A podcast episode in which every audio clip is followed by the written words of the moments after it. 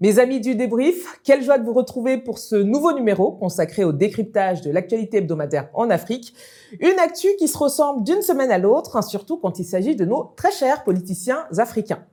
Pour le coup, je vous emmène en Afrique de l'Est, et plus précisément au Kenya, pour parler d'une affaire qui fait terriblement écho à ce que je disais la semaine dernière. Voici Johnson Sakaja, Âgé de 35 ans, il a été élu sénateur dans le comté de Nairobi en 2017, après une tentative avortée de devenir rappeur. Présenté comme un des futurs leaders politiques au Kenya et même surnommé le super sénateur, il soigne son image et a même été choisi pour diriger la commission en charge de la crise du Covid-19 au Sénat. C'est qu'il prend cette pandémie très au sérieux, hein, le sénateur. Il a même enregistré un clip avec deux de ses adorables fils pour nous rappeler l'importance des gestes barrières. Comme c'est mignon. Mais bon, tout ça c'est sympa, mais depuis quelques jours, on ne le regarde plus exactement de la même manière. Hein. En effet, il se trouve qu'au Kenya, les autorités ont implémenté un couvre-feu pour limiter la propagation du coronavirus, avec une interdiction de sortir de chez soi entre 21h et 4h du matin. Dans la même veine, les restaurants et autres établissements nocturnes sont interdits d'ouvrir pendant ces heures-là. Et c'est la raison pour laquelle les populations résidant autour d'un bar dénommé le Ladies Lounge à Nairobi ont décidé d'appeler la police le vendredi 17 juillet, se plaignant du bruit causé par ce bar autour d'une heure du matin. Ni une, ni deux, l'équipe du commissariat de Kilimani organise une descente sur les lieux et surprise. Qui est-ce qu'on découvre en train de faire la fête dans un lieu public en plein couvre-feu?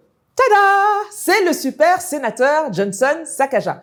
Oui, oui, la même personne en charge d'une commission sur la gestion du Covid-19, la même personne qui a fait un clip pour appeler à ses concitoyens de respecter les gestes barrières et les consignes, eh ben, c'est la même personne qui est sortie de chez elle en plein couvre-feu pour se rendre dans un bar lounge qui n'était pas censé opérer après 21 heures. Il est donc plus d'une heure du matin, les policiers souhaitent arrêter le sénateur et ses acolytes pour avoir enfreint les consignes, mais non, Attendez, hein, Monsieur Sakaja, ce n'est pas n'importe qui. Il refuse de se laisser arrêter.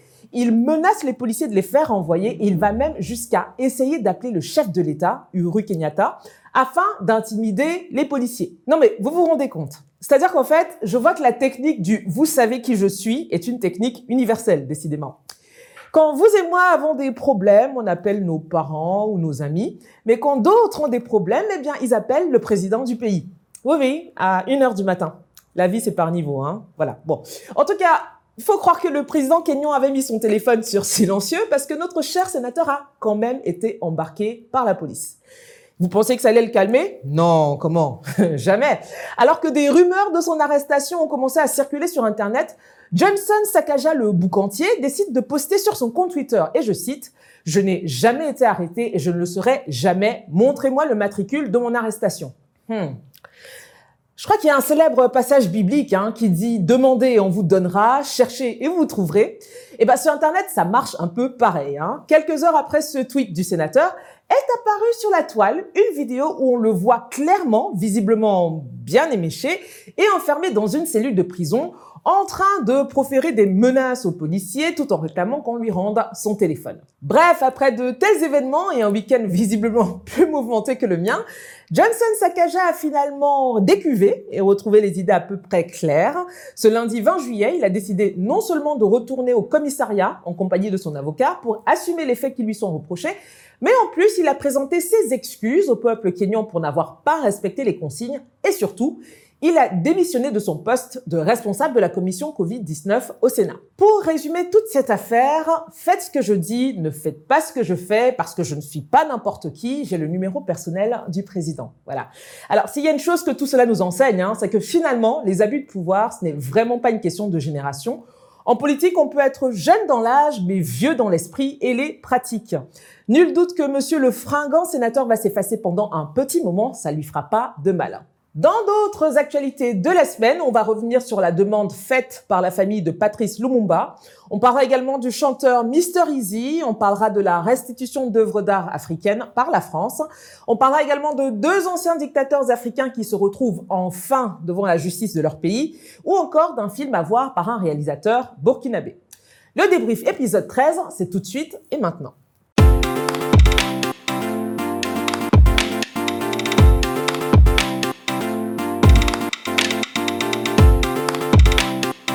Pouvait pas faire ce débrief sans parler d'une des stars de la semaine, c'est le professeur Pondé. Vous ne savez pas qui c'est? Eh ben, moi non plus, je ne savais pas avant le lundi 20 juillet. Cet homme est en fait le directeur général du NDDC, la commission en charge du développement du delta du Niger. Alors, le delta du Niger, ce n'est pas n'importe quel territoire, il s'agit de la région la plus riche en pétrole du Nigeria. La région du delta du Niger a connu plusieurs groupes qui réclament une meilleure répartition des ressources tirées de l'exploitation du pétrole. Avec plusieurs attaques sporadiques à son compte, le groupe des Vengeurs du Delta a ralenti la production de pétrole dans la zone. Les autorités nigérianes sont invitées à affirmer l'intégrité territoriale du pays tout en ouvrant des négociations avec les rebelles. Alors, le professeur Pondé était donc convoqué ce lundi 20 juillet pour s'expliquer devant un jury de députés, car on le soupçonne avec certains de ses collègues d'avoir détourné près de 10 millions de dollars du budget qui était destiné à aider les habitants de cette zone, qui est pétrolifère mais pauvre en infrastructure. En effet, après un audit des comptes, on a découvert que le NDDC avait dépensé plus de 20 millions de dollars américains entre les seuls mois de janvier et mai 2020, soit 20 millions de dollars en 5 mois. Sommet de s'expliquer sur ces dépenses faramineuses dont on ne voit pas les résultats sur le terrain, monsieur le directeur général s'est tout simplement évanoui ou a décidé de s'évanouir alors qu'on attendait des réponses de sa part. Ce qui suit cet évanouissement est véritablement digne d'un sketch. Alors, excusez-moi, mais vraiment entre l'évanouissement qui tombe à point nommé, le monsieur qui tente de ranimer le professeur en lui mettant les doigts dans la bouche en cette période de Covid, la personne qui a vraiment failli étrangler le professeur, bref, on ne sait vraiment pas où regarder tellement il se passe de choses en même temps. Vous l'imaginez, cette vidéo a été partagée et vue des milliers de fois depuis lundi, la majorité des internautes nigérians et africains étant partagés entre rire et consternation. Un collègue du professeur Pondé, Charles Obi Odili, a fait savoir par communiqué que cet évanouissement n'était pas factice, mais bien réel, rajoutant que le professeur était malade depuis plusieurs semaines et qu'il était actuellement hospitalisé à Abuja.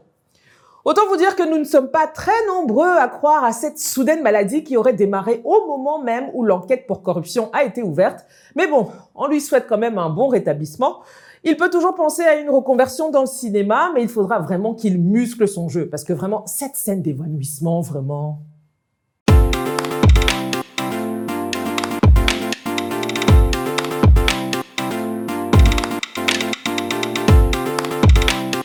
Dans l'actualité africaine cette semaine, il y a notamment cette demande émise auprès du Royaume de Belgique par Juliana Lumumba, fille de l'ancien Premier ministre et héros de l'indépendance congolaise, Patrice Lumumba.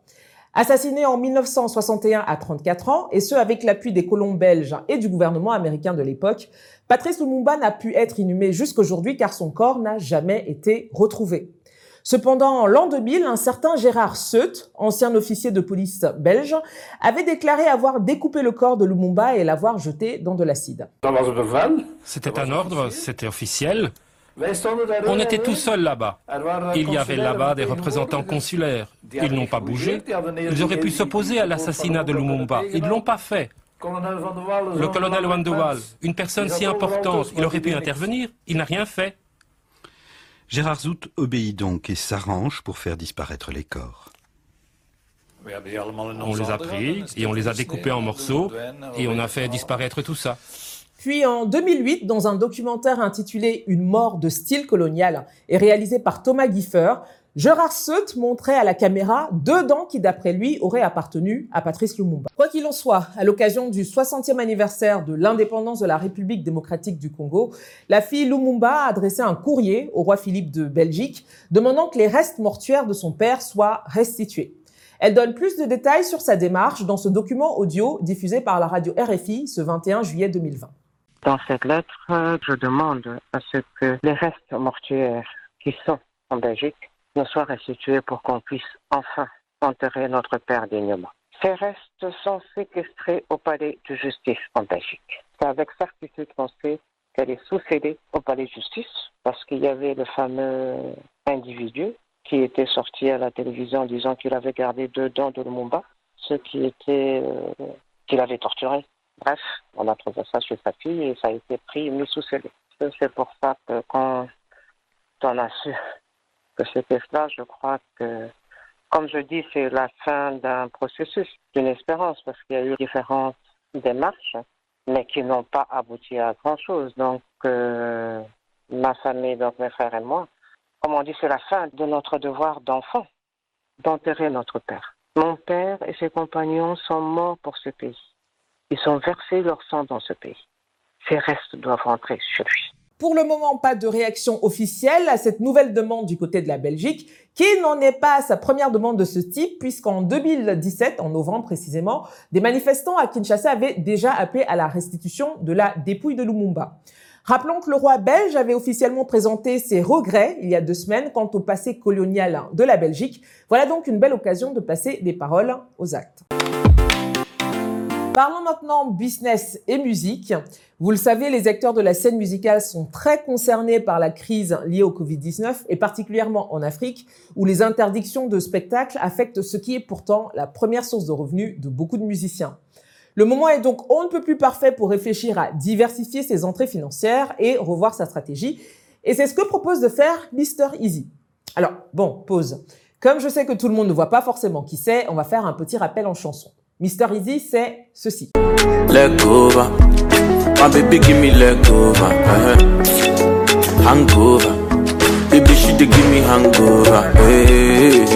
Voilà. Alors, l'artiste nigérian à succès a dévoilé cette semaine à la chaîne américaine CNN qu'il avait mobilisé plus de 20 millions de dollars pour la création d'un fonds d'investissement dédié à la musique africaine avec l'appui de 88 MPH, une structure privée qui finance les entreprises du continent.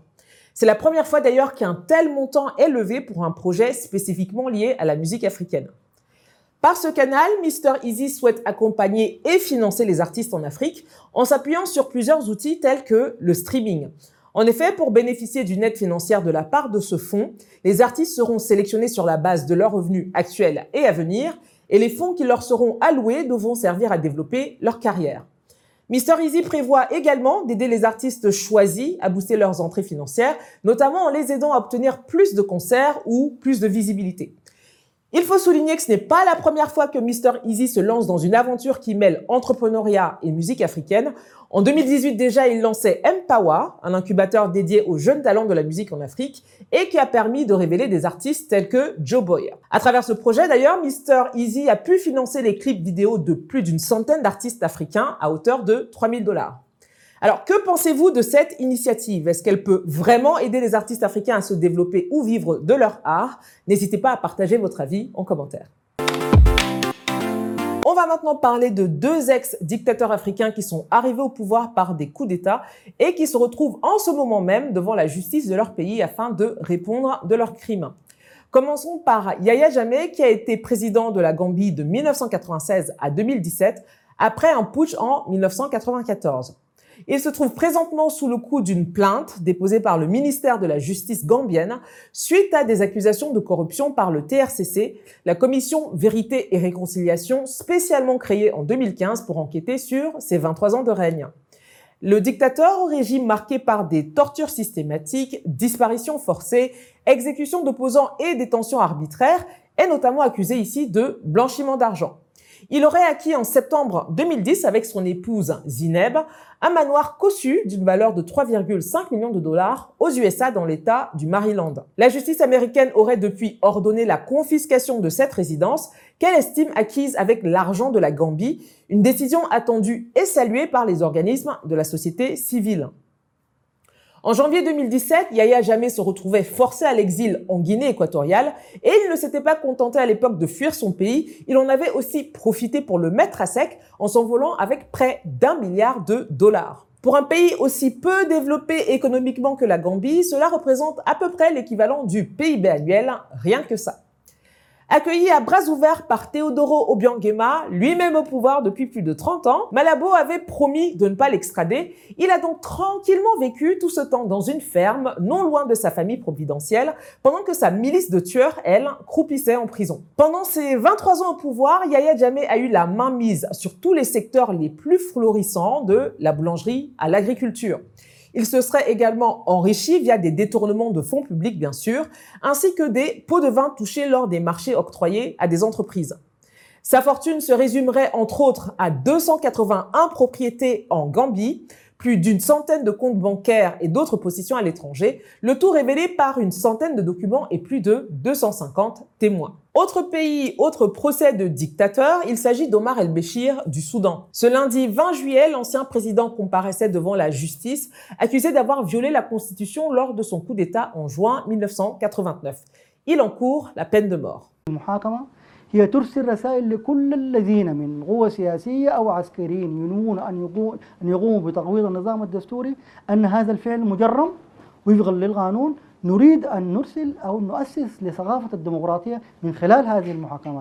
au total, 16 autres personnes seront dans le box des accusés, dont deux de ses anciens vice-présidents.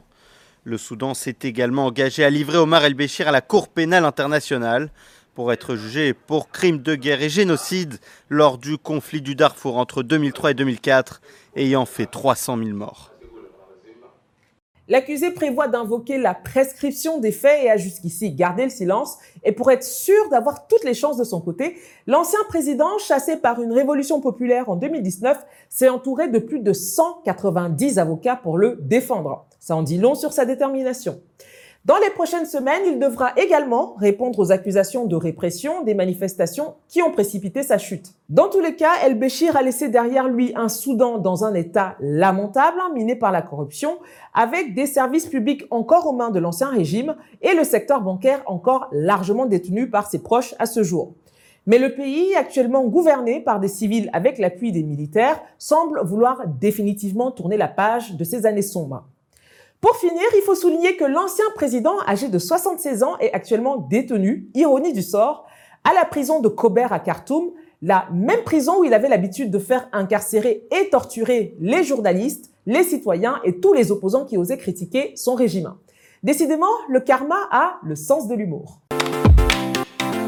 Vous l'avez remarqué, au débrief, on adore vous recommander des fictions africaines, mais très souvent, on ne vous parle pas forcément de tous les films qu'on aimerait vous faire découvrir notamment parce que ces films sont très souvent difficiles d'accès ou ne sont pas légalement disponibles sur Internet. C'est la raison pour laquelle je voulais vous parler de l'initiative OAFF, Online African Film Festival. Lancée par la structure Cinewax, cette plateforme permet de voir une belle sélection de films africains en ligne. Aujourd'hui, ce festival numérique du film africain a donc besoin de votre soutien puisqu'il a mis en place une campagne de levée de fonds publique qui se termine le 12 août.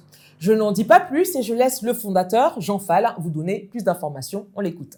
With your help, we can build a new OAFF platform which can host more than 100 films a year, giving more opportunities to African filmmakers to showcase their talent. This is how it will look. We will also add cool features for you, such as commenting and rating the films, be a jury member, or even meet the directors online. We are already working with a number of filmmakers, producers, and distributors that support the OAFF. We are a team of passionate volunteers all over the world. These are the writers, event planners, film programmers, and all of the people that help us build the platform all over the year. African filmmakers have so many stories to tell, and we believe we should all be able to watch them. With your help, we can show even more stories and amazing films we have so many rewards for you during the campaign, and we can't wait to show you more. Thank you for your support. Follow Cinewax and meet us online on the OAFF. Si vous souhaitez soutenir cette plateforme de streaming et de promotion dédiée au cinéma africain, vous pouvez vous rendre sur le site cinewax.org pour en savoir plus. Et toujours à ce sujet, je souhaitais vous faire ma recommandation cinéma africain de la semaine. Il s'agit de L'œil du cyclone par le réalisateur burkinabé Sekou Traoré. Récompensée par 30 prix, dont 3 au FESPACO en 2015, cette adaptation cinématographique de la pièce de théâtre qui porte le même nom traite de la question des enfants soldats qui sont à la fois bourreaux et victimes.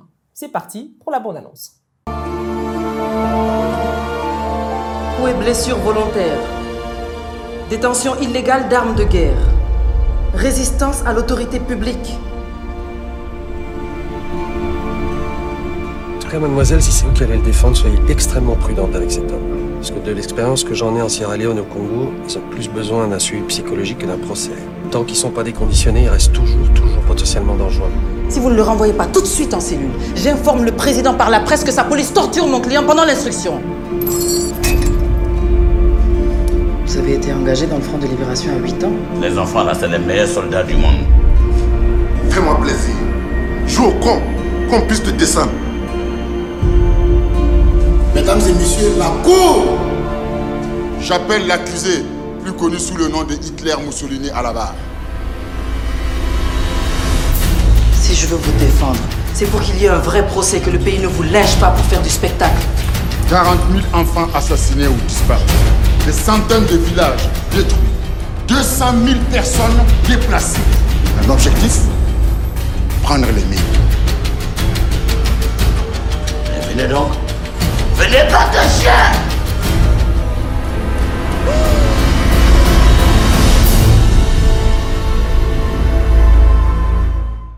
Je l'ai dit tout à l'heure, la question du statut et du manque de suivi psychologique des enfants soldats est centrale dans ce film, mais elle n'est pas la seule. Le spectateur ou la spectatrice est invité à s'interroger sur les notions de bien et de mal, sur l'utilité ou la nécessité de la justice, ou encore sur les fondements des multiples conflits ethniques qui agitent le continent. La brillante Maimouna Ndiaye incarne Emma Tou, une avocate idéaliste, sensible et qui ne veut pas renoncer à ses convictions. Et le talentueux Fargas Assandé joue avec brio le rôle du méchant auquel on finit par s'attacher au fil de l'intrigue.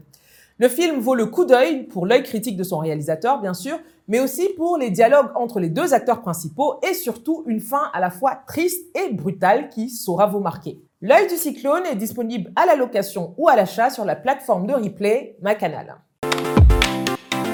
En fin de semaine dernière, on a appris que la France s'était enfin décidée à rendre quelques objets d'art à ses anciennes colonies.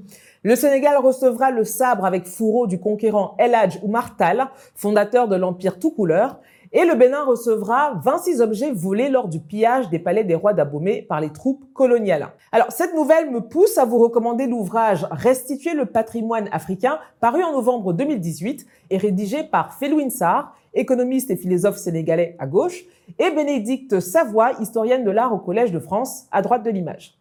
L'ouvrage reprend à quelques détails près le rapport commandé par le président de la République française Emmanuel Macron au lendemain du discours controversé de Ouagadougou à l'automne 2017. Je veux que d'ici cinq ans, les conditions soient réunies pour des restitutions temporaires ou définitives du patrimoine africain en Afrique. En quatre chapitres, les auteurs livrent à la fois une histoire du pillage du patrimoine africain et une réflexion très claire sur la nécessité et les modalités idéales de restitution et de réparation. Dans le chapitre 1, par exemple, on découvre que les raids militaires des puissances coloniales sont souvent accompagnés de vols d'objets et ça commence dès les années 1800 dans plusieurs pays tels que le Bénin, le Ghana, l'Éthiopie, le Cameroun ou l'actuelle Guinée. Lorsque la Convention de la haie de 1899 rend enfin illicite le pillage des biens culturels, on assiste non pas à des restitutions, mais à la naissance des collections nationales d'art primitif et autres musées ethnographiques qui vont encadrer, entre guillemets, plus de 400 000 objets originaires du continent africain.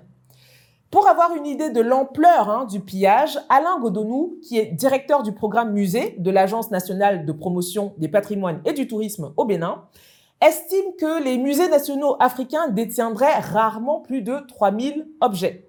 Retenez bien ce nombre, hein. il y aurait en moyenne seulement 3000 objets dans chaque musée national en Afrique subsaharienne, alors que le musée royal de l'Afrique centrale à Tervuren en Belgique contiendrait 180 000 objets issus du patrimoine africain. Au Humboldt Forum de Berlin en Allemagne, on compte 75 000 objets provenant d'Afrique. Et ce très cher musée du Quai Branly en France aurait dans ses inventaires près de 70 000 objets d'origine africaine. Et on pourrait encore citer d'autres musées européens. Quoi qu'il en soit, malgré la non mise en application des recommandations depuis la sortie du livre en novembre 2018, on en ressort quand même avec une idée claire des conditions et des possibilités d'un monde d'après, avec nos musées enfin remplis de tous nos objets. Si vous ne trouvez pas ce livre dans toutes les bonnes librairies à côté de chez vous, vous pouvez retrouver le rapport en ligne dans la description de cette vidéo ou sur le site restitutionreport2018.com. C'est la fin de ce débrief numéro 13. Je compte sur vos likes et partages comme d'habitude et merci encore pour votre soutien. N'hésitez pas à me suivre sur les réseaux sociaux via le pseudonyme at Paola Audrey ou via ma newsletter africaine africa-digest.com. D'ici le 14e numéro, prenez soin de vous et s'il vous plaît, le corona est toujours parmi nous, alors portez vos masques. Peace.